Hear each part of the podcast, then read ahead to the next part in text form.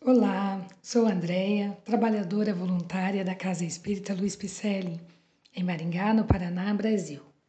Hoje vou fazer a leitura do livro Pão Nosso, que é o segundo livro da coleção Fonte Viva, ditado por Emmanuel e psicografado por Francisco Xavier. O capítulo de hoje intitula-se Sempre Vivos. Ora, Deus não é de mortos, mas sim de vivos. Por isso, vós errais muito. Jesus, Marcos, capítulo 12, versículo 27. Ouçamos a mensagem. Considerando as convenções estabelecidas em nosso trato com os amigos encarnados, de quando em quando nos referimos à vida espiritual utilizando a palavra morte, nessa ou naquela sentença de conversação usual. No entanto, é imprescindível entendê-la não por cessação, e sim por atividade transformadora da vida.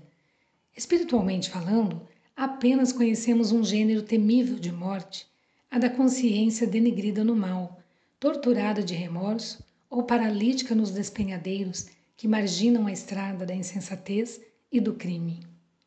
É chegada a época de reconhecermos que todos somos vivos na criação em virtude de tardar semelhante conhecimento nos homens, é que verificam grandes erros.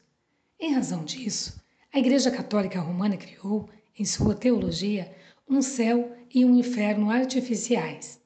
Diversas coletividades das organizações evangélicas protestantes apegam-se à letra, crentes de que o corpo, vestimenta material do espírito, ressurgirá um dia dos, dos sepulcros, violando os princípios da natureza.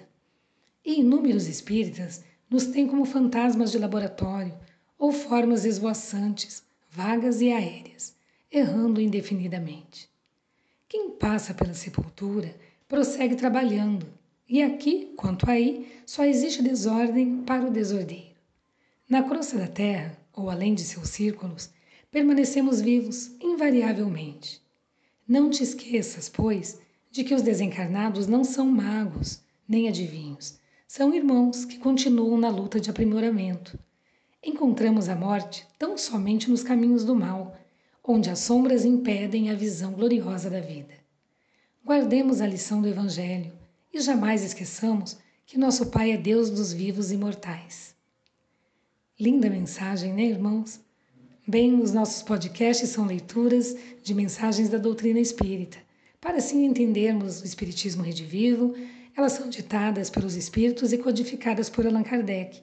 Outras são psicografadas por médiums de renome, mas elas sempre nos trazem uma doutrina reveladora e libertadora, como temos observado. Hoje quero agradecer a sua presença e espero que tenha gostado. E se gostou, mande um alô para as nossas redes sociais, pelo Facebook, Instagram, com o nome Celp Picelli. O nosso site é o www www.celpe-picelli.com.br. Lá você encontra as nossas atividades presenciais, os endereços e os telefones. Fazemos também lives às sextas, às 20h30, horário aqui do Brasil, pelo Facebook da CELP, que também serão transmitidas pelo youtube.com.br. Receba o nosso abraço e muito obrigada pela companhia.